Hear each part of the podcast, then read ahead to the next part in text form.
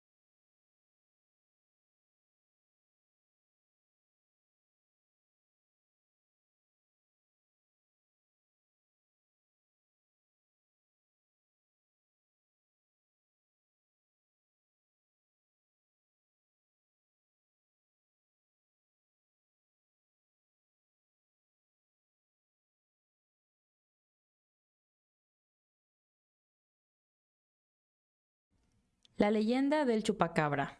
The Legend of the Chupacabra. Versión bilingüe. Bilingual version. Hace mucho tiempo, en México, existía una leyenda sobre una criatura aterradora llamada el chupacabra. Se decía que este monstruo tenía cuerpo de un pequeño dinosaurio, con ojos rojos brillantes y garras afiladas como cuchillas.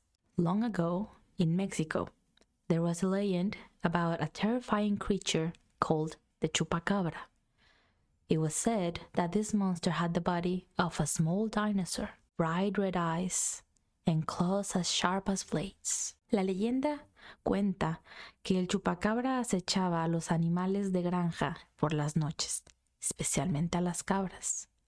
Chupando la sangre de cabras y pollos, los granjeros estaban aterrorizados y no sabían cómo detenerlo. The legend tells that the chupacabra will stalk farm animals at night, especially goats. Sucking the blood from them, farmers were terrified and didn't know how to stop it. Un día, un valiente granjero llamado Carlos decidió enfrentar al chupacabra. Armado con una antorcha y coraje, se aventuró en la noche. One day, a brave farmer named Carlos decided to confront the chupacabra. Armed with a torch and courage, he ventured out into the night. Cuando Carlos encontró el chupacabra, se dio cuenta de que no era un monstruo feroz, sino una criatura asustada y hambrienta. Carlos le ofreció comida y comprensión en lugar de atacar. When Carlos found the chupacabra, he realized that it wasn't a fierce monster, but a scared and hungry creature. Carlos offered it food and understanding instead of attacking.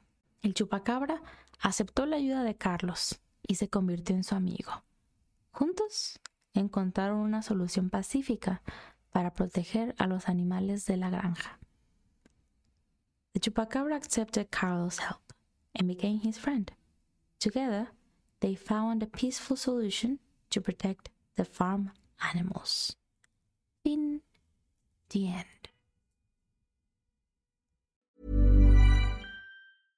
How would you like to look five years younger? In a clinical study, people that had volume added with Juvederm Voluma XC in the cheeks perceived themselves as looking five years younger at six months after treatment. Look younger, feel like you. Add volume for lift and contour in the cheeks with Juvederm Voluma XC. Reverse signs of aging by adding volume to smooth laugh lines with Juvederm Vollure XC. For important safety information and to find a licensed specialist, visit juvederm.com. That's J U V E D E R M.com. Not for people with severe allergic reactions, allergies to lidocaine, or the proteins used in Juvederm. Common side effects include injection site redness, swelling, pain, tenderness, firmness, lumps, bumps, bruising, discoloration, or itching. There's a risk of unintentional injection into a blood vessel, which can cause vision abnormalities, blindness, stroke, temporary scabs, or scarring. Talk to a licensed specialist to find out if it's right for you.